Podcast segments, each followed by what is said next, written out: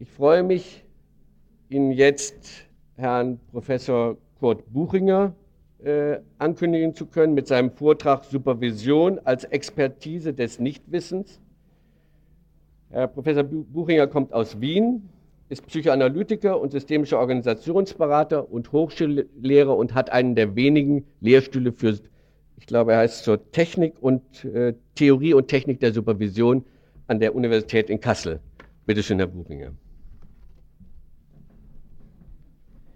Ja, vielen Dank. Herr Weber, mit Ihrer Einleitung haben Sie mich jetzt gänzlich verwirrt, sowohl äh, äh, und hin und her gerissen, sowohl theoretisch, weil wie Sie begonnen haben zu sagen, Supervision ist etwas, was es nicht gibt, äh, habe ich mich irgendwie sehr frei gefühlt. Nicht? Ein Lehrstuhl zu haben für etwas, was es nicht gibt, erhöht die akademische Freiheit.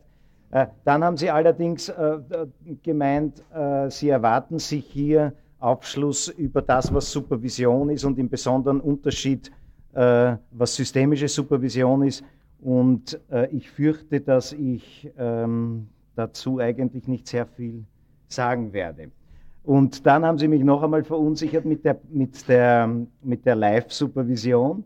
Äh, denn ein Team, das kein Problem hat, äh, supervidiere ich gerne. Äh, und zwar, weil ich äh, nicht nur überhaupt, weil das, äh, naja, das, man glaubt oft, dass das entlastend ist. Es stellt sich dann heraus, dass das gar nicht so ist. Aber äh, ich hätte es auch ganz realistisch gefunden, denn die Nachfrage nach Supervision nimmt auch dort zu, wo es nicht um die Beratung oder Supervidierung von Problemen geht. Äh, dann, wie Sie allerdings gesagt haben, also das mit dem Rollenspiel, da habe ich begonnen, mich zu fürchten, denn ich kann mich erinnern, äh, ich habe mich einmal auf ein Rollenspiel, das der Simon mit uns Organisationsberatern in Wien gemacht hat, eingelassen und das war natürlich sehr schlimm. Da ist man ganz blöd als Leiter aus dem Rollenspiel wieder herausgegangen. Aber es passt zu meinem Thema äh, und dahinter kann ich mich dann verstecken. Ja, äh, Sie haben mich ursprünglich eingeladen, einen Beitrag, ähm, äh, darf ich vorher noch fragen, ist es sehr genau, also minutengenau mit der Zeit? Also, ich werde Ihnen fünf Minuten vorher Bescheid sagen, dass Sie noch fünf Minuten haben. Okay. Okay. Weil ich ja jetzt äh, fünf Minuten später begonnen habe. Okay. Ja, Sie haben mich eingeladen, einen Beitrag zu halten, äh, der den aktuellen Stand der Supervision in Deutschland äh, wiedergibt. Ich habe versucht, daraus äh, einen kleinen Beitrag zum aktuellen Stand der Supervision zu machen und möchte mich bedanken, dass äh, diese Umwandlung möglich war.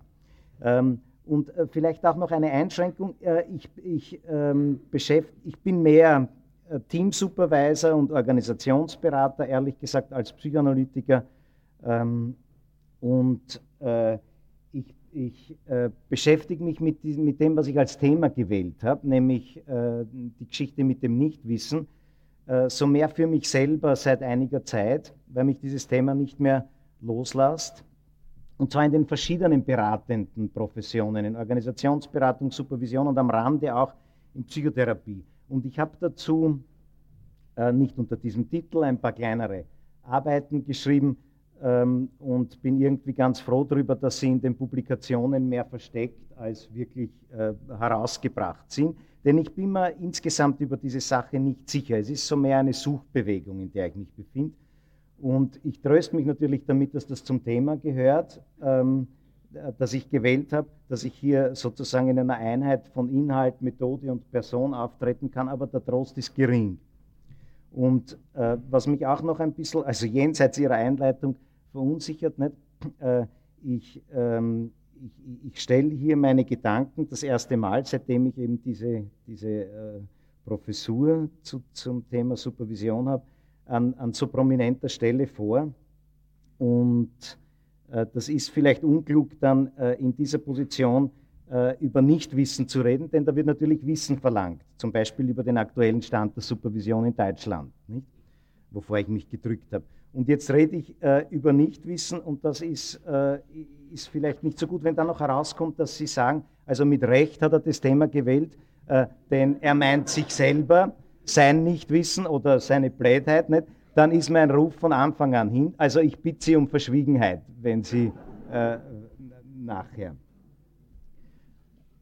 Ja, die Angst, die ich davor habe, ist, äh, das zumindest weiß ich, es ist, es ist eine schlecht äh, legitimierte Angst. Es ist nicht eine, die durch die Expertise des Nichtwissens legitimiert wäre, denn äh, diese Expertise ist auch mit Angst wahrscheinlich unvermeidbarer, häufig äh, oder immer, weiß ich nicht, äh, verbunden.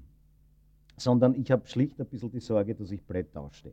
Aber wie Sie sehen, so groß ist die auch wieder nicht. Ich habe mir das jetzt kurz von der Seele geredet. Ähm, äh, noch einen Mangel, äh, die Literatur zur Supervision ähm, ist häufig, äh, entwickelt sich häufig entlang Fallberichten und Analyse von Fallberichten und ich bringe Ihnen keine Fallberichte. Ähm, nicht, weil ich auch, also ich, ich, ich tue das an und für sich sehr gerne, nicht, weil ich auch Skepsis gegenüber Fallberichten habe. Äh, also Fälle können, können was illustrieren, was begrifflich nicht oder noch nicht so, äh, so recht gefasst ist. Sie geben Anstöße zur Theorieentwicklung. Häufig bleibt es dann bei den Anstößen. Oder äh, Fälle illustrieren auch oft etwas, was begrifflich ganz anders gefasst wird. Das ist dann auch sehr informativ über den Stand der, der Theorieentwicklung und übrigens mehr noch über den der Entwicklung der Praxis. Also Sie kennen das nicht. Zu Beginn, äh, zu Beginn ähm, ein theoretischer, einer Publikation über einen Fall, ein theoretischer Vorspann in Form von differenzierten Postulaten. Zum Beispiel hat man eine Zeit lang immer wieder gelesen, die Berücksichtigung des institutionellen Faktors. Äh, dann ein mehr oder weniger schöner Fall, der, der ganz gut auch ohne den Vorspann auskommt. Und zum Abschluss wird wieder der Bogen zum Beginn gespannt und man wiederholt die Postulate. Äh, es muss allerdings auch nicht so sein. Ne? Aber auch das ist ein, ein interessantes Phänomen. Ja, ich wäre also weder Fälle noch auch eine Theorie, die sagt, was Supervision äh, in, in, dieser Hinsicht ähm, äh, des Nichtwissens und, und, noch weniger was systemische Supervision. Also ganz genau weiß ich nicht, was ich Ihnen bringe, aber jetzt werde ich es Ihnen bringen. Äh, Sie haben schon, Sie haben schon äh, festgestellt, Herr Weber, Supervision boomt und zwar in der verschiedensten Hinsicht. Die Anwendungsgebiete äh, haben sich seit längerer Zeit erweitert und erweitern sich weiterhin. Also nicht mehr nur Sozialwesen, nicht mehr nur beratende Berufe jeder Art ähm, äh, nehmen sie in Anspruch, nicht mehr nur psychosoziale Berufe, also äh, im, im Gesundheitswesen, sagen wir in der Schule, wenn man das vielleicht auch noch zu diesen Berufen zählt, mit Fragezeichen, sondern wir finden Nachfrage nach Supervision in Gewerkschaften, im Rechtswesen, in der Politik, äh, in der Verwaltung, äh, wo es sowas gibt wie Parteienverkehr äh, und besonders in der Wirtschaft. Und auch hier finden wir Supervision nicht nur für Einzelpersonen und Gruppen, sondern ganze Organisationseinheiten nehmen sie in verschiedensten und in vermehrtem Ausmaß in Anspruch. Das hängt nicht nur damit zusammen, glaube ich, dass immer mehr supervisionsanfällige Berufe in Organisationen ausgeübt werden. Äh, es äh, hängt auch mit der Entwicklung der Organisationen selbst zusammen. Und auch was die Indikation betrifft, Supervision gelangt nicht bloß als Ausbildungsmaßnahme zum Einsatz oder als Fortbildungsmaßnahme, äh, auch nicht bloß als Methode der Problemberatung in in diesen einschlägigen, aber auch in anderen Berufen. Also insofern wäre mir ein Team ohne Problem, jetzt ohne Ironie, auch wirklich ganz recht gewesen. Denn ich erlebe das immer häufiger, dass jenseits solcher Anlässe Supervision nachgefragt wird. Zunehmend in Organisationen und von diesen, äh, ohne dass es um Aus-, Fortbildung oder Problemberatung und Bearbeitung ginge. Und ich glaube, das hängt mit Folgendem zusammen. Das möchte ich so in Form einer ja, kompakten These einmal hinstellen. Äh, Selbstreflexion bzw. die Professionalisierung von Selbstreflexion wird zu einem Bestandteil äh, des beruflichen Alltags, der beruflichen Tätigkeiten und der Organisationen bzw. ihrer Organisationseinheiten in immer weiteren Bereichen, in immer mehr gesellschaftlichen Subsystemen und in immer mehr Berufen. Jenseits derjenigen Berufe, denen diese Bürde immer schon aufgehalst war, wo die Selbstreflexion zur Tätigkeit gehört hat, also Sozialarbeit, Psychotherapie, Beratungen, äh, Organisationsberatung und Beratung der verschiedensten Art. Immer mehr soziale Systeme treten aus ihrer latenten Selbstreflexivität heraus, mit der Folge, dass ihre Selbsterhaltung in immer höherem Ausmaß von gelingender Selbstreflexion abhängt. Das gilt weit übrigens über den Anwendungsbereich von Supervision hinaus, zum Beispiel auch in Familien äh, und andere nicht berufliche Beziehungen. Selbstreflexion wird immer mehr zu einem integrierten Bestandteil von immer mehr Berufen. Äh, und dies zu unterstützen und zu befördern oder äh, die Professionalisierung hier zu befördern, äh, das ist meiner Meinung nach auch eine immer wichtiger werdende Aufgabe der Supervision. Gründe für diese Entwicklung, Sie kennen die Schlagworte, das ist hier, glaube ich, in diesem Kreis eher Folklore äh, bereits, das braucht man nicht, braucht man nicht so groß. Ausführen, Zunahme der Komplexität, damit verbunden, Wegfall bzw. Auflösung der Brauchbarkeit von fixen Regelungen, normativen Wissen, Normen und ähm, sogenannten Wahrheiten. Dort, wo Strukturen und Prozesse eines sozialen Systems auf Stabilität, wenig Veränderung, Dauer ausgerichtet sind, weil die Umwelt stabil ist. Dort kann ihre, ihre Selbstreflexivität latent bleiben. Die Mitglieder sind davon entlastet, können sich mehr oder weniger sicher entlang festgelegter Schienen äh, mit dem entsprechenden Wissen problemlos bewegen. Selbstreflexivität ist dort sogar eher tabu, denn äh, sich über was, wo man selber drinnen ist, den Kopf zerbrechen, bedeutet, äh, dass man auf Ideen kommen könnte. Äh, man könnte es verändern. Selbstreflexion hat eine labilisierende Wirkung auf Systeme.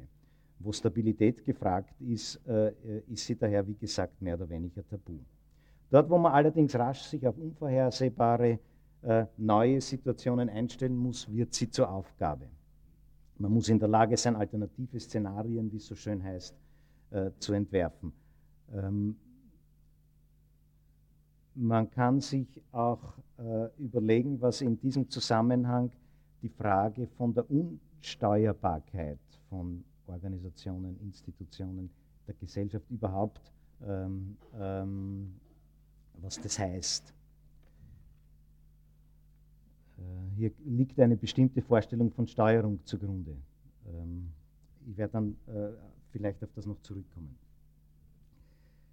Also je weniger die Art des Zusammenlebens durch gesellschaftliche Normen Tabus geregelt wird, desto mehr hängt ihre Gestaltung, aber auch ihr Bestand von der Art und Weise ab, wie die Beteiligten sie selbst gestalten. Das ist eine Banalität. Der Selbstbezug als Selbstreflexion ist nicht mehr nur Begleitmusik, sondern er wird inhaltlich wichtig. Ähm, er wird ein Teil der Aktivitäten, durch die die Systeme sich selbst erhalten, ihres Lebens und ihrer Arbeit. Und er nimmt darin einen Platz ein, ich bemerke immer wieder in Organisationen, wie mühsam das ist, selbstreflexive Elemente in den täglichen Ablauf, der dem eher entgegensteht, äh, einzubauen. Ähm, und hier verändert sich, also mein, eines meiner Hauptarbeitsgebiete ist Supervision in Organisationen und ich erlebe, dass sich hier gerade in Organisationen enorm viel verändert äh, diesbezüglich und das ist ein Bruch, dessen dessen Tiefe man sich gar nicht vorstellen kann. Nur ein Beispiel. Ja?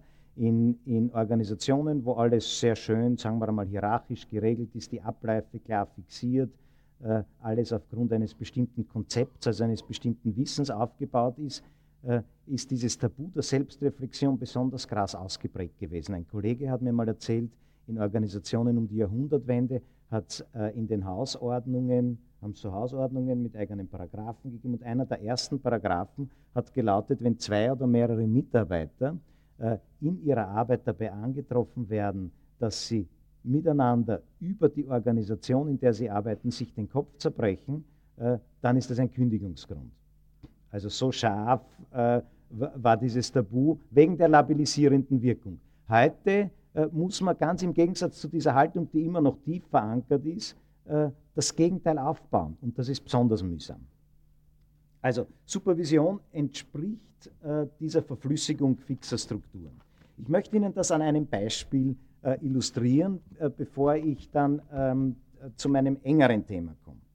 Das Beispiel ist die Klinik, an der ich lange Zeit äh, gearbeitet habe, äh, an der Universität Wien, Klinik für Tiefenpsychologie und Psychotherapie, deren Gründer Strotzka ähm, heuer im Sommer äh, auf sehr tragische Weise, ich weiß nicht, ob das hier auch durch die Medien gegangen ist, verstorben ist, der hat, äh, unsere, äh, hat dieses Institut als äh, multimethodisches und multiprofessionelles Institut äh, gegründet. Und das klingt jetzt äh, irgendwie harmloser, als es ist. Lassen Sie mich vielleicht da eine, einen, einen Satz, der mir jetzt nach dem Tod vom, von meinem ehemaligen Chef durch den Kopf gegangen ist und der, ähm, der mit unserem Thema, mit meinem Thema hier mehr zu tun hat, als es den Anschein hat, ähm, zitieren. Äh, als, das hängt nämlich auch mit dieser, mit dieser Zusammensetzung äh, der Klinik und den Problemen, die sich daraus fürs Wissen ergeben, zusammen. Ähm, äh, der Strotzka hat so in den späten Jahren seiner Klinikleitung äh, äh, einmal, als er wie so häufig gefragt worden ist, ob er nicht irgendein innovatives Projekt wieder einmal unterstützen soll, mit seinem Namen gesagt, man möge ihn endlich in Ruhe lassen. Er hat sein Leben lang Dinge getan, von denen er nichts versteht. Ein enormer Satz. Ja, äh, den, äh, fast eine Aufforderung, in, in, in äh, diesen Satz gegen ihn zu wenden was ich als junger Assistent auch getan habe, um mich so irgendwie äh, von diesem berühmten Mann ein bisschen mir Spielraum äh, zu schaffen, äh, diesem berühmten Mann gegenüber. Aber zu sagen, äh, lasst mich in Ruhe, ich habe mein Leben lang Dinge getan, von denen ich nichts verstehe, äh, wenn man sich überlegt, das ist ein Satz nicht gesprochen von einem Dilettanten, der sich größenwahnsinnig auf, äh, auf, auf Gebiete wagt, die von Fachkundigen gut versorgt sind, sondern von einem hochkarätigen Experten, der äh, durch seine Expertise merkt, wo das Feld nicht bestellt ist und es dort betritt. Ja? Der über sein Wissen und mittels äh, seiner erlernten und geübten Fertigkeiten dorthin gelangt, wo solches Wissen und solche Fertigkeiten nicht gibt. Ist irgendwie, also mich beeindruckt das nach wie vor und an diesem Satz habe ich bemerkt, dass ohne dass ich es gewusst habe, also mein Chef äh, lange Zeit doch ein Lehrer auch für mich war. Man muss ein Grenzgänger sozusagen in der besten Bedeutung des Wortes sein, um sich auf sowas einzulassen, lebenslang, ja, wie er das getan hat. Man muss wissen, was es heißt, dass ein Gebiet durch seine Grenze definiert ist. Erst dort, wo das Gebiet aufhört, erhält es seine Kontur und man muss hinausgehen in die Fremde, um sozusagen die Gestalt dieses Gebiets zu erfassen. Und einen Grenzgänger dieser Art rüstet auch sein Expertentum auf dem angestammten Gebiet nur mäßig aus weil er weiß, dass es ihm über, äh, in den Gang über die Grenze wenig nützt und dass auch die Heimatgebiete immer reicher sind als ihre wissenschaftlichen Verzeichnungen. Und so braucht er so einen unbefangenen Blick und eine äh, eigentlich sowas wie eine Expertise des Nichtwissens, die Strotzka zu einer Zeit entwickelt hat, äh, wo es nicht, noch nicht als der Normalzustand wissenschaftlicher Erkenntnis und Erfahrungsgewinns gegolten hat und man noch nicht durch eine inzwischen entwickelte systemische Begrifflichkeit dabei ein bisschen wenigstens abgesichert und legitimiert war. Also mich hat dieser Satz sehr beeindruckt. Äh, äh, noch dazu, dass, dass er ihn nicht als Programm getan hat, auch nicht als Rückblick, sondern bloß als Wunsch von den Belastungen dieser Situation Ruhe zu haben. Und mir ist dazu ein, ähm, das ist so nebenbei und absichtslos gesagt, enthält dieser Satz, ein ganzes Leben oder etwas über das Leben. Ähm, mir ist dazu ein, ein, Ausspruch von Goethe eingefallen. Ähm, ähm, äh, da war der echte Schüler, ähm, bemüht sich, äh, ähm, oder der echte Schüler lernt aus dem Bekannten das Unbekannte zu entwickeln und nähert sich so dem Meister. Irgendwie ein Satz, den man sich auf der Zunge zergehen lassen kann, denn wir meinen, dass Wissenschaft und übrigens auch wissenschaftsorientierte Praxis das Gegenteil macht. Aus dem Unbekannten das Bekannte entwickeln und dann fühlen wir uns sicher. Aus dem Bekannten das Unbekannte entwickeln. Äh, mit dem möchte ich Sie ein bisschen befassen. Zunächst einmal an dem Beispiel äh, unserer Klinik. Also was hat mit dieser Haltung äh, der Strotzker uns angetan, ähm, ähm, indem er die Klinik multimethodisch und multiprofessionell aufgebaut hat. Äh, Wäre diese Klinik einige Jahrzehnte früher gegründet worden, als es vielleicht ein oder zwei Schulen der Psychotherapie gegeben hat, ähm, äh, sagen wir, ich weiß nicht, äh, Psychoanalyse und Verhaltenstherapie, so hätte es genügt, dem aktuellen Stand dieser Sache, um nicht zu sagen Wissenschaft oder Technik oder Kunst, ähm, äh, es hätte genügt, dem gerecht zu werden, wenn man nur eine dieser Schulen an der Universität verankert hätte. Denn in so einer, in so einer relativ ge, äh, geringen Entwicklung des Feldes, wo es noch so eine relativ geringe Ausdifferenzierung äh, gibt, dies gekennzeichnet durch ein Festhalten jeder der existierenden Schulen an einem exklusiven Wahrheitsanspruch, in dessen ausschließlichen Besitz sich jede dieser Schulen behauptet. Der Kontakt zwischen den Schulen, die, die Kommunikation zwischen ihnen beschränkt sich mehr auf den Nachweis jeder der beiden, dass die andere am Blödsinn sagt. Und damit scheint auch der wissenschaftlichen Redlichkeit Genüge getan. Das geht nicht mehr, wenn das Gebiet einmal so ausdifferenziert ist, dass es, ich weiß nicht, hunderte Schulen gibt, von denen sagen wir 10 bis 20 äh, den Anspruch haben, äh, als wissenschaftlich fundiert zu gelten, eine Theorie entwickelt haben und äh, darauf fußend eine, eine, vielleicht manchmal eine wissenschaftliche oder so Theorie der Praxis, dann geht das nicht mehr. Also da hat es tektonische Veränderungen gegeben und denen hat der Strotzka versucht, auf naive Art gerecht zu werden. Ähm, was heißt das aber? Äh, was heißt das erstens für die Führung einer solchen Klinik äh, und was heißt das für die Art, wie dort Psychotherapie ge, äh, ausgeübt wird? Ich erwähne das deshalb, weil ich an beiden Beispielen Führung der Klinik und Art, wie Psychotherapie gemacht werden kann, Ihnen nahelegen möchte, äh, wie supervisionsanfällig und immer anfälliger in solchen Situationen äh, Berufe und ihre, und ihre Organisationen werden. Wenn es an unserem Institut, sagen wir, fünf bis zehn ähm, Schulen gibt, so schaut die Führung dieses Instituts ganz anders aus, als wenn es nur eine gibt. Gibt es eine, ist der Strotzka der beste Psychoanalytiker, hat als Assistenten zehn Psychoanalytiker, kann die Arbeit verteilen, kontrollieren, anleiten, die Mitarbeiter fördern. Er ist der beste Experte. Ja, Im besten Fall. Also so soll es sein. Nicht? Klassisch. Ich meine, die Universität ist zwar mehr ein Durcheinander als eine Organisation, aber diese Art der Hierarchie äh, äh, gilt dort auch. Äh, äh und das, das, Prinzip dieser Art von äh, durch, durch Wissen äh, und Besserwissen fundierten Arbeitsaufteilung geht es dort.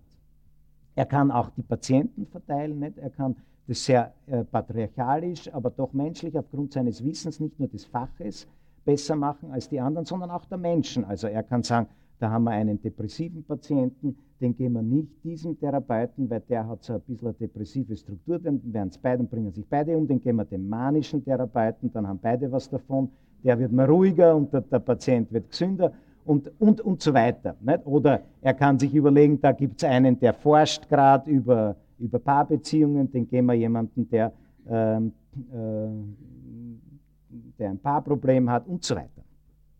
Wenn es jetzt fünf oder zehn Schulen vertreten äh, sind an einer solchen Klinik, dann kann in dieser Weise nicht mehr geführt und Arbeit verteilt und kontrolliert äh, und auch Verantwortung ausgeübt werden. Ne? Ähm, äh, denn damit der Chef der beste Experte sein könnte, könnte er nicht vor einem Alter von circa 100 Jahren äh, äh, berufen werden, denn äh, die Ausbildung in einer der Schulen dauert fünf bis zehn Jahre, dann muss man noch einmal so viel rechnen, damit man das halbwegs kann und damit man es besser kann, noch mehr. Also Sie können sich ausrechnen, das ist unmöglich. Außerdem ist Charaktersache, in welcher Schule man sich ausbildet, geht maximal vielleicht zwei oder so. Gut, wie führt man so eine Klinik? Wenn jetzt zehn Schulen, über die man nicht mehr den Überblick hat, wo man nicht mehr der beste Experte ist, miteinander zu tun bekommen. Äh, wie werden zum Beispiel, wie kann man Patienten verteilen? Wie kann man Forschungsprojekte organisieren? Hier kann nicht mehr ein Vorgesetzter, der auch ein noch so toller Experte in einer dieser Schulen ist, ähm, Arbeit verteilen, Ideen vorgeben. Ja? Äh, äh, aufgrund seines Wissens Ziele setzen und dann die Leute einteilen, dass sie das machen. Das geht nur mehr im Team, wenn es überhaupt geht. Ja?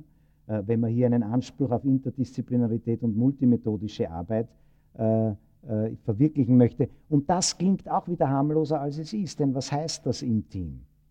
Also ich möchte Ihnen nur so ein paar, ein paar Widersprüche, mit denen man es zu tun hat und von denen ich meine, dass man mit ihnen überhaupt nur mehr fertig wird, wenn man sich laufend mit der Situation der Arbeit selber beschäftigt.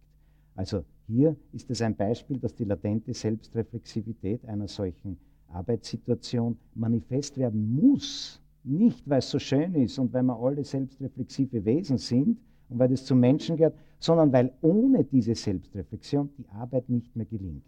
Und da besteht das Problem, dass der, der sagen wir als Führungskraft, also in dem Fall der Stotzker, äh, der Chef, das anleiten müsste, selber Teil der Situation ist, die er steuern soll. Sie kennen das, er ist drinnen und muss gleichzeitig draußen sein. Da ist es ganz günstig, eine Hilfe zu haben, die diesen, diese Spannung zwischen drinnen sein und draußen sein auf professionelle Weise unterstützt. Und, das ist ein neues Ziel, denke ich mal, der Supervision, in solchen Situationen die Kompetenz der, Selbstref der, der Professionalisierung von Selbstreflexion vermittelt. Ja? Also ich sage Ihnen, möchte Ihnen noch ein paar dieser, dieser Widersprüche sagen. Sie können sich sicher da einiges denken wann, äh, aus dem bisher Gesagten.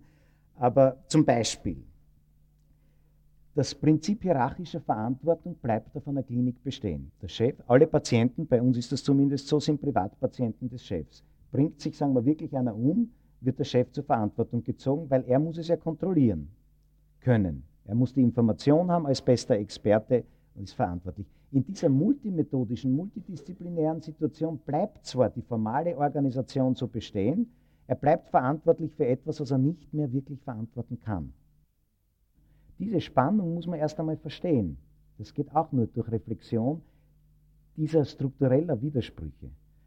Äh, äh, nimmt man die nicht vor, dann denkt man sich erstens, na, ich habe was falsch gemacht, vielleicht sollte ich mehr arbeiten, noch mehr Ausbildungen, mehr meine, meine Assistenten kontrollieren und so weiter und landet dann letztlich verfrüht irgendwo im Krankenhaus mit einem Herzinfarkt oder am Friedhof, äh, weil das nicht machbar ist. Ja? Äh, man muss diesen Widerspruch verstehen, man kann ihn nicht auflösen. Man rechnet ihn sich, wenn man ihn nicht versteht, durch Selbstreflexion dieser Situation selber subjektiv zu. Man löst, man versucht ein institutionell organisatorisches Problem personenbezogen zu lösen, kurzschlüssig. Hier kann Supervision helfen, ein Selbstverständnis dieser Arbeitswidersprüche zu entwickeln. Oder die Mitarbeiter in ihrer fachlichen Entwicklung können sich die Mitarbeiter weder am Chef noch aneinander orientieren, denn jeder kommt aus einer anderen Schule. Sie erhalten ihre nötige Orientierung außerhalb der Klinik, in ihren Schulen. Ähm, der Chef muss daher Arbeit außerhalb der Klinik nicht nur zulassen, er muss sie auch fördern. Was heißt das für die Klinik? Ja? Äh, wir haben dauernd das Gefühl gehabt, wir befinden uns in einer Identitätskrise. Ja? Äh, wir hängen dadurch zusammen, dass jeder woanders ist. Und äh, was günstig wäre, wäre, wenn wir darüber ein gemeinsames Selbstverständnis haben. Das würde aber bedeuten die Auflösung der Klinik. Also das ist auch nicht so einfach zu lösen. Oder nicht? In den Schulen kriegen die Mitarbeiter ihre Sicherheit. Dann kommen sie auf die Klinik, dann geht die Sicherheit wieder flöten. Denn schulübergreifende Kooperation folgt, wie wir gleich sehen werden, einer anderen Logik als Verfeinerung psychotherapeutischer Arbeitsfähigkeit innerhalb einer Schule. Zugehörigkeit zu beiden führt zur Verunsicherung der Zugehörigkeit zu beiden. Schule relativiert Klinik, in einer solchen Situation Klinik relativiert Schule. Das bedarf der Selbstreflexion, damit man es überhaupt aushält, geschweige denn, damit man damit arbeiten kann. Und nun, ich möchte es kürzen, ähm, weil ich zu meinem eigentlichen Thema ja noch kommen möchte. Äh, was die inhaltliche Arbeit äh, betrifft, äh, überlegen Sie sich, was das heißt, äh, schulübergreifend inhaltlich zu kooperieren. Ja, ich kann Ihnen eher die Dinge sagen, die nicht gehen, weil die haben wir deutlich erlebt. An denen haben wir uns jahrelang immer wieder entlang gerankt. Ähm, also zum Beispiel, ja, äh, das kann nur so gehen, die, die Verteilung der Patienten kann der Chef ja auch nicht mehr vornehmen. So führt jeder bei uns sein Erstgespräch in seiner schulspezifisch gefärbten Form. Jeder weiß, dass hätte er das Erstgespräch geführt, er was anderes äh, gewusst hätte. Tolerant, wie wir sind, lassen wir das zu. Ähm, äh, filtern durchs Ambulanzgespräch diese ohnehin schon gefilterte Information noch einmal äh, und schauen, dass wir in der Folge zu, zu gemeinsamen äh, Hypothesen, Diagnose und Indikationsvorschlägen kommen. Geht das überhaupt in so einer Situation? Es geht nicht und man muss es trotzdem tun. Ja? Ähm, äh, zum Beispiel, was äh, die Fehlformen, die sehr naheliegenden, ein paar. Äh, ähm, Verständigung schulübergreifend ist nur dort möglich, wo man das, äh, also in so einer Ambulanzsituation, wo man das, was der andere sagt, in die eigene Sprache der eigenen Schule übersetzen kann. Das geht aber nur dort, wo kein Unterschied ist. Dort fällt aber zwischen den Schulen, dort braucht man aber nicht die verschiedenen Schulen. Dort fällt wieder der Vorteil äh, des, der, der multimethodischen Arbeit weg. Neues kommt nur, ist nur dort möglich, wo schulspezifische Differenzen in Berührung kommen. Berührung genügt aber nicht, wo gemeinsame Entscheidung verlangt ist. Hier muss man versuchen, durch Versuch und Irrtum, und wir haben es zunächst versucht, durch Fluchtbewegungen nicht weiter, sondern davon zu kommen. Also zum Beispiel haben wir eben versucht, Informationen aus der anderen Schule ins System der eigenen Schule zu übersetzen. Und ohne dass man es merkt, führt das in der Sache zu Nivellierungen des Unterschieds, äh, so kleiner auch ist. Nicht? Äh, und der Unterschied enthält, wie gesagt, die Möglichkeit, Neues zu machen. Und sozial kommt ein solches Vorgehen der Abwertung der anderen Schule gleich. Also haben wir was anderes versucht. Toleranz zu zeigen, haben wir versucht, äh, ähm, uns zu verständigen, dieser Ausweglosigkeit schulübergreifender Kommunikation zu entkommen, durch einen Rückgriff auf psychologisches Alltagsverständnis in der Fallbesprechung. Die Einigung findet dann in einer Gruppe gehobener Laien statt, wo jeder so ein bisschen durchblitzen lässt, dass dahinter fachliche Expertise ist, aber er nimmt es auch gleich wieder zurück.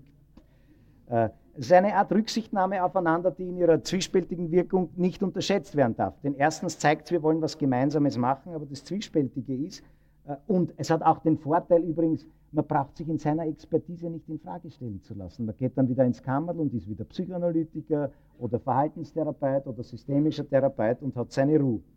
Äh, aber äh, der Verzicht ist eigentlich der Verzicht auf Expertise überhaupt dabei. Oder vielleicht auch nicht, ich weiß es nicht. Der, dieser ent, der entgegengesetzte Versuch, den wir auch oft erlegen sind, zu einer gemeinsamen Sprache zu kommen, besteht im Rückgriff auf eine übergeordnete Fachsprache, das war die der Psychiatrie. Da sind die Nichtärzte wenigstens still äh, und die Ärzte können sich zur Not einigen äh, und, und man toleriert das auch, weil immerhin waren wir auf einer Klinik und, und äh, die Laien sind da irgendwie äh, hintergeordnet. Gelegentlich ist so ein Vorgehen sinnvoll, aber mit Multidisziplinarität und Multimethodik hat es nichts zu tun. Im Gegenteil, wir kehren dann wieder zurück zu der Suche nach einem übergeordneten Wahrheitsanspruch. Und so weiter. Äh, ich führe das nicht weiter aus. Äh, ich habe mir da einige Beispiele noch äh, aufgeführt, aber ich glaube, es ist ziemlich klar. Die Frage ist, wie kann man vorgehen? Was verlangt das für Haltungen, multimethodisch zu kooperieren? Ja? Wir probieren das heute ganz vorsichtig so. Wir sprechen in verschiedenen Sprachen miteinander. In, jeder in seiner Schulsprache. Bleiben dabei. Wir wissen, dass alle anderen das auf ihre Weise auch tun und müssen schon aus Selbstachtung ein Minimum an Anerkennung für die anderen haben. Jeder ist so einer wie wir selber, so eine wie wir selber. So bleibt nötige Identifikation mit der Schule erhalten und gleichzeitig wird sie relativiert. Eine in sich völlig widersprüchliche Haltung, die man erst lernen muss und die nicht so leicht ist zu lernen, weil es einen neuen Umgang mit dem eigenen Wissen verlangt. Ähm, es verlangt sowas wie äh, irgendwie erstens einmal zu wissen, dass das eigene Wissen auch ein Nichtwissen ist und, und Toleranz für Vielfalt und so weiter. Ja, äh, ich möchte mit dem Beispiel aufhören und möchte Ihnen, jetzt kommt, verzeihen Sie erst mein, eigen, mein eigentliches Thema, möchte Ihnen äh, so ein paar ähm, äh, Aspekte, die ich mir überlegt habe, mitteilen, äh, wie man auf verschiedenen Stufen der Expertise des, des Nichtwissens mit solchen Arbeitssituationen, die übrigens auch jenseits der Klinik zunehmen. Es gibt keine Organisation, die ausdifferenziert ist, wo solche Arbeitssituationen nicht zustande kommen, wo sowohl die Frage der Führung als auch die Frage des Inhalts der Arbeit in einer analogen Weise wie die hier beschriebene Problematik, problematisch und selbstreflexionsanfällig wird in hohem Ausmaß. Äh, und wo es darum geht, in irgendeiner Weise mit Nichtwissen, strukturellem Nichtwissen umzugehen.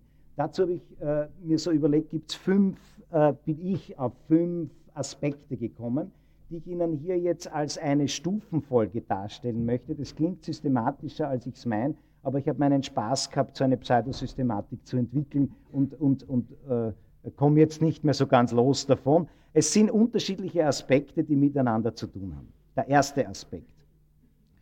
Der Supervisor nimmt methodisch, das ist eine bekannte Situation, aus methodischen Gründen die Haltung des Nichtwissens ein, um dem Klienten zu, oder dem Klientensystem zu helfen, handlungsrelevantes Wissen zu generieren. Der Klient hat Schwierigkeiten in seiner selbstreflexiven professionellen Tätigkeit.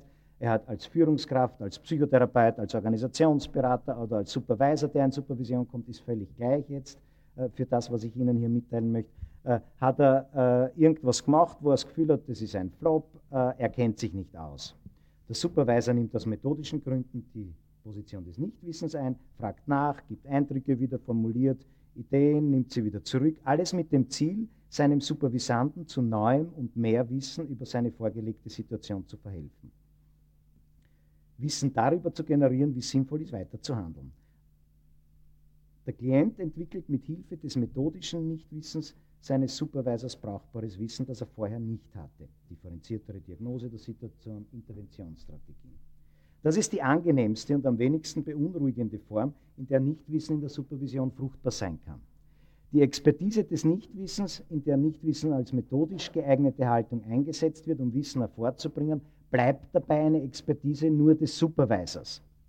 Da die Supervision aber eine methodische Hilfestellung der Selbstreflexion des Klienten ist, kann der sich einiges abschauen. Also nicht nur der Supervisor, auch der Supervisant kann durch das Vorgehen des Supervisors erfahren, wie brauchbar es ist, sich in beruflichen Situationen, in denen man Steuerungsaufgaben äh, erfüllen muss, nicht immer gleich auskennen zu müssen.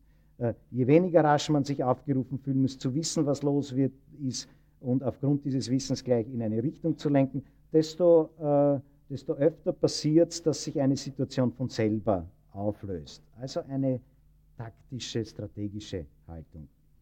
Wichtig erscheint mir, dass es bei dieser ersten Expertise des Nichtwissens hier nicht um eine didaktische Haltung des Supervisors handelt, aus der heraus er Folgendes macht, was man bei Lehrern oft kennt, und wir sind ja das irgendwie auch und machen das dann gern.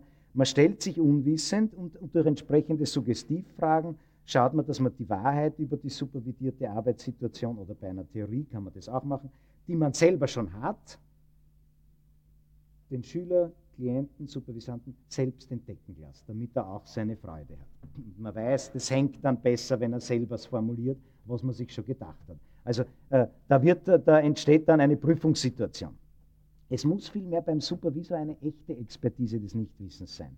Zumindest er muss sich im Klaren sein, dass das durch sein Nichtwissen generierte Wissen des Supervisanten nichts mit Wahrheit zu tun hat. Er muss wissen, dass er durch Einsatz dieser, dieser strategischen Haltung hilft, Konstruktionen zu finden, die es erlauben, neue Schritte gezielt durch eine letztlich immer unbekannt bleibende Landschaft zu gehen. Er hilft, sich ein Bild zu machen von einer Situation, die nicht durch dieses Bild bestimmt werden kann, nicht in dem Bild von ihr aufgeht und äh, mit keinem der möglichen Bilder je zur Deckung kommt. Das ist selber auch schon ein Bild. Ähm, aber zunächst gilt es in dieser ersten Haltung des Nichtwissens, ähm, ähm, der strategischen, des Supervisors, äh, gilt es nicht, äh, sie dem Supervisanten zu vermitteln. Das ist nicht das, die Hauptarbeit. Äh, der Supervisant soll über diese Haltung des Supervisors zu mehr Wissen kommen. Ein zweiter Schritt in Richtung der Entfaltung dieses, äh, dieser Expertise des Nichtwissens. Ähm, legt sich schon nahe durch das, gesagt, durch das, was ich gesagt habe. Denn je nachdem, wie wir, äh, äh, wie, je nachdem, wie sehr diese Haltung des Supervisors in den Vordergrund tritt und auch Präsenz für den Supervisanten erhält, entfaltet sich die Expertise des Nichtwissens. Der zweite Schritt, äh, sagen wir, der Supervisant legt gelungene Arbeit vor, was ja immer häufiger vorkommt äh, der möchte nicht äh, äh, wissen, wie er weiter tut, er möchte sein Wissen vermehren. Er möchte Alternativen wissen. Ja? Er, er, er, denkt sich, das habe ich gut gemacht, aber man hätte es auch anders machen können. Er will durch Reflexion des Arbeitsprozesses, in dem er selber ist, besser und differenzierter sehen lernen, was gelaufen ist und wie er weitermachen kann. Ähm, auch hier kann der äh, Supervisor durch diese Haltung des Nichtwissens helfen, Alternativen zu entwickeln. Äh, dabei geschieht aber etwas Eigenartiges. Über diese Erweiterung des Wissens des Klienten entsteht eine erste Expertise des Nichtwissens beim Klienten, beim Supervisanten selber, die dadurch gekennzeichnet ist, dass sie vom Supervisanten noch nicht als solche wahrgenommen und erlebt werden muss. Äh, denn äh, äh er muss sich dieser eigenen Expertise des Nichtwissens noch nicht, noch nicht klar sein. Sie ist noch nicht Gegenstand und Inhalt. Gegenstand und Inhalt ist Vermehrung seines Wissens, mehrere Möglichkeiten. Also wieder hilft der Supervisor durch dieselbe Haltung, Wissen zu vermehren und durch die Vermehrung des Wissens äh, es der Tendenz nach als Wissen aufzulösen, denn äh, klar kommt diese Vermehrung einer Relativierung gleich. Wenn es wirklich um mehrere gleichwertige Möglichkeiten gehen soll, dann kann keine davon das richtige Wissen sein. Äh, und das Interessante dabei ist, was sich praktisch für den Supervisanten ändert, äh, es geht nicht mehr um Sichtweisen der Realität, nach denen er sich richten kann, sondern der Schwerpunkt äh, beim Supervisanten wechselt auf sein professionelles Handeln ähm, in folgender Weise. Nicht mehr aus dem rechten Wissen lässt sich die rechte Handlung ableiten, sondern Priorität kriegt die Entscheidung zwischen den gewussten Möglichkeiten. Eine Entscheidung, die sich nicht mehr auf übergeordnetes Wissen berufen kann. Denn sonst ging es nicht um gleichwertige Möglichkeiten.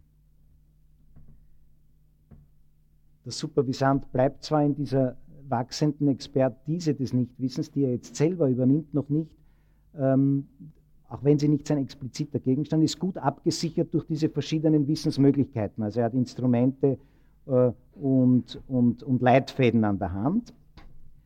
Aber er entwickelt unter der Hand eine Haltung, äh, die durch Generierung von Wissen an dessen Auflösung beteiligt ist. Und äh, ohne dass es Thema werden müsste, entsteht ein Zugang zu folgender Erfahrung. Fünf Minuten noch, ich dummel mich. Das heißt, ich habe noch zehn. Äh, Wissen ist eine Redu Re Reduktion von Komplexität. Eine Reduktion, Sie kennen das, die nicht gut vermeidbar ist, weil sie uns erlaubt, weil wir sie brauchen, um planvoll zu handeln. Also nach Konzepten zu handeln. Und schließlich verbindet man das mit Professionalität, nach Konzepten vorzugehen, Methoden zu haben, ihnen Theorien zugrunde äh, zu legen, also Wissen. Aber wir handeln, wie Sie auch wissen, immer in Umgebungen, äh, in Realitäten, die komplexer sind als unsere Konzepte und die deshalb übrigens je nach Sichtweise entweder unserem Handeln Grenzen setzen oder man kann auch das Gegenteil sagen. Die Grenzen, die konzeptiven Grenzen unseres Handelns auflösen. Und aus, unseren, aus den Intentionen und Impulsen, aus denen unser Handeln besteht, etwas ganz anderes werden lassen, das nicht geplant war. Durch die Vervielfältigung unserer Konzepte, Hypothesen und Strategien lernen wir mit ihnen als mit Konstruktionen spielen und entwickeln eine Bereitschaft, uns aus dem Konzept bringen zu lassen. Supervision ist hier sozusagen eine Methode, sich aus dem Konzept bringen zu lassen, die immer wichtiger wird. Die Tätigkeit äh, nicht hier durch Vermehrung von Wissen entsteht Nichtwissen. Diese Dialektik von Wissen und Nichtwissen wird hier zugrunde gelegt. Die Tätigkeit der Selbstreflexion, genannt Supervision, in der diese Dialektik als Prozess gemeinsamer Arbeit hervortritt, läuft ab, ist aber in dieser zweiten Expertise des Wissens noch nicht selbst Gegenstand und Inhalt der Supervision. Sie können sich denken, wie es weitergeht. Äh, die dritte äh, Form der Expertise des Nichtwissens äh, besteht darin, dass das, was hier nebenbei mitspielt, in der zweiten Form jetzt zum Thema wird. Das, was äh, mitgeliefert wird, wird nun in den Vordergrund, das heißt die Relativierung des Wissens durch seine Vermehrung, wird nun in den Vordergrund des supervisorischen Prozesses gestellt, wird zum expliziten Inhalt und Lerngegenstand. Der Supervisant hat nicht äh, nur mehrere Hypothesen, mehrere Strategien entwickeln gelernt oder lernt das hier, ohne sich auf die Suche nach der richtigen Hypothese zu machen, die es nicht gibt. Das weiß er jetzt. Er weiß, dass die Bilder, die er sich macht, Konstruktionen sind, dass die Landkarten, wenn sie nicht mehr brauchbar sind, verworfen werden müssen, dass sie zwar helfen, sich zu orientieren, dass sie es aber nicht ersparen, ungeschützt noch einmal sich live in der Landschaft zu orientieren. Sie wissen, wenn man über Landkarten geht, kommt man nicht weit und äh, die Landschaft schaut immer noch anders aus. Und da spielt er mit den einzelnen Schritten. Äh, äh, aber indem er das jetzt zum Gegenstand macht, lernt er viel systematischer etwas, was er vorher noch nicht gelernt hat, nämlich Prozesskompetenz. Prozesskompetenz als entfaltete Expertise des Nichtwissens ist nicht schlichtes Nichtwissen, sondern das bewusste Umgehen mit der Dialektik von Wissen und Nichtwissen. Ähm ja, es ist eher dicht, ja.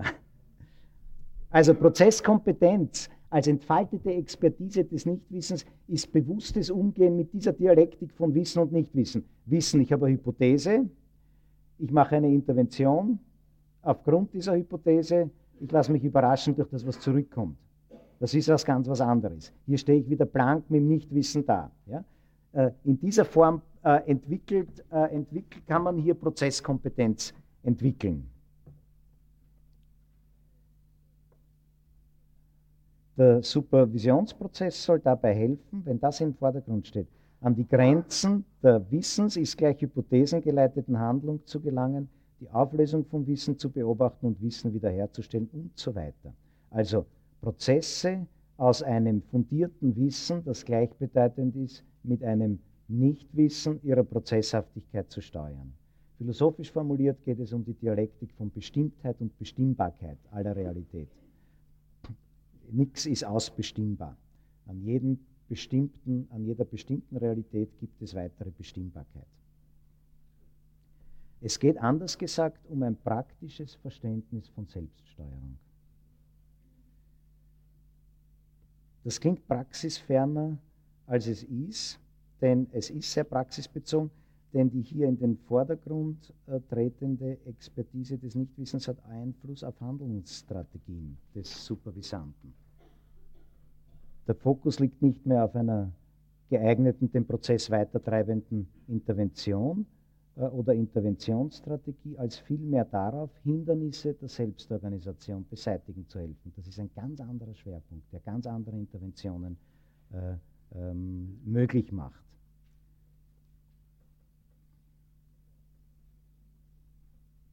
Dieser äh, dritte Aspekt einer entfalteten Expertise des Nichtwissens wird aus den eingangs genannten Gründen äh, Zunahme von Komplexität immer wichtiger vor allem für Supervision in Organisationen. Dieser Fokus der Prozesskompetenz in einem nicht trivialen Prozess entspricht ähm, der aus, aus Gründen wachsender Komplexität eben äh, in Bewegung geratenen Organisationslandschaft. Wir erleben dort folgenden Widerspruch, der charakteristisch ist für komplexe Situationen, also ganz hautnah. Je mehr Wissen wir bräuchten, um eine Situation gezielt und planvoll steuern zu können, äh, desto wenig, nicht, je komplexer sie ist, desto mehr braucht man Wissen darüber, desto weniger haben wir es aber, desto weniger können wir davon haben oder hervorbringen. Man denke zum Beispiel an strategische Planung von Organisationen in einer Umwelt, die für längerfristige Prozesse immer kürzere Planungshorizonte bereitstellt. Ein unaufhebbarer Widerspruch. Hier brauche ich sowas wie Vertrauen in die Selbstorganisation, die hier entwickelt wird. Beseitigen von Beseitigen von Hindernissen der Selbstorganisation. Äh, Sie können sich aus dem jetzt mehr angedeuteten auch denken, was die nächste Stufe der Expertise des Wissens ist, wenn das, was hier nebenher spielt, in dieser dritten Stufe selber wieder zum Thema wird. Und das ist das Vertrauen in die Selbstorganisation. Ähm, äh, das ist keine theoretische Spielerei, wenn ich das jetzt als vierten äh, Extrapunkt hervorhebe. Äh, man kann das auch daran sehen, dass die Aufmerksamkeit auf diesen Aspekt als eines eigenständigen Moments wiederum zur Entwicklung eigener Interventionsmöglichkeiten führt, die in jüngster Zeit immer mehr hervorgehoben werden.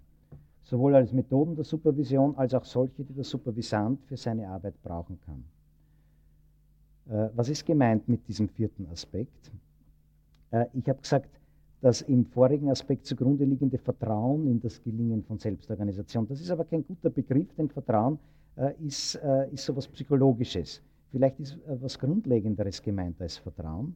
Vertrauen kann man haben oder nicht, aber hier geht es um mehr. Ich weiß auch nicht so recht, wie man das nennen soll. Vielleicht ist es die schlichte Überzeugung, dass es sich um Selbstorganisationsprozesse handelt. Es erübrigt sich dann von Gelingen oder Nicht-Gelingen zu sprechen. Oder doch nicht, ich weiß es nicht. Auf jeden Fall kann man diese Überzeugung zum Inhalt der Arbeit werden lassen. Auf der Ebene supervisorischer Intervention ändert sich, äh, dies, äußert sich diese Überzeugung dann in Vertrauen. Und manche Supervisoren berichten, Sie haben das nicht nur als begleitende Intervention, die neben anderen auch Wirkungen hat, haben, äh, eingesetzt, sondern als die hauptsächliche Intervention, die enorme Energien im, Super, äh, im, im, im System, das supervidiert wird, freimacht. Jetzt bin ich sofort fertig. Äh, noch einen, ähm, einen kleinen Punkt zu dieser vierten äh, Haltung. Denn mit der Hervorhebung dieser vierten Haltung beginnen sich meine Überlegungen über die Expertise des Nichtwissens in der Supervision also auch gänzlich zu verwirren. Denn äh, bei, bei diesem äh, unabgesicherten Versuch einer Entwicklung dieser professionellen Haltung, äh, also, dieser professionellen Haltung zu folgen, scheint sich auf einmal eine schlichte menschliche Haltung des Akzeptierens, Vertrauens, der Toleranz, ähm, äh, für Vielfalt und für Unfertiges, wenn man will, anstelle einer hochdifferenzierten, methodisch geleiteten Selbstreflexion, supervisionsanfälliger Tätigkeiten ähm, äh, zu entwickeln. Das ist eine ganz alltägliche Haltung, die ist nur im Alltag leider nicht so gut abgesichert. Selbstreflexion beruflicher Tätigkeit verwandelt sich dann in den Glauben, dass das, was man tut, möglich ist und zu weiteren Möglichkeiten führt. Das klingt etwas platt, aber vielleicht platter, als es ist. Äh, und äh, es wäre ja irgendwie, finde ich, eigenartig, wenn die Weiterentwicklung und Entfaltung einer professionellen Haltung, die sich überhaupt nur entwickeln kann, weil sie der Sache angemessen ist, wenn die zu allgemein menschlichen Haltungen führt, die der Professionalisierung, wie soll man sagen, ähm, sich widersetzen oder nicht bedürfen. Es wäre auch nicht so schlecht, weil es sich um ohnehin im Alltag nicht so gut abgesicherte Haltungen handelt und vielleicht kann man die besser absichern, wenn sie plötzlich als professionelle äh, Haltungen äh, und nicht als menschliches Erfordernis auftreten. Also da sehe ich eine Chance. Ich meine eben das Akzeptieren von Fremden, Toleranz für unabsehbare, vielfältige, unfertige Situationen, gepaart mit der Entwicklung einer Fähigkeit, die dadurch gefördert wird nämlich Fantasie für die Entwicklung von Wirklichkeiten im Wissen, um, im Wissen um deren Flüchtigkeit. Was das noch mit Supervision zu tun hat oder nicht, weiß ich nicht. Äh, den fünften Punkt möchte ich Ihnen ersparen, äh, denn äh, mehr könnte es nicht sein als ein Hinaustasten. Was bleibt über, wenn das, was beim vierten nebenher spielt, jetzt zum Inhalt wird? Es wäre der leere Selbstbezug miteinander geteilt keine professionelle Haltung, auch keine des Alltags. Es wäre vielleicht das leere Eingeständnis der Unfassbarkeit von Komplexität, aber vielleicht auch die unbegrenzte Freiheit, wenn man das einmal so pathetisch sagen kann, sich unbefangen äh, in dieser Unfassbarkeit der Komplexität zu bewegen. Ob als Supervisor oder nicht, das spielt dann aber wahrscheinlich keine besondere Rolle mehr. Entschuldigen Sie, dass ich so lang war. Thank you.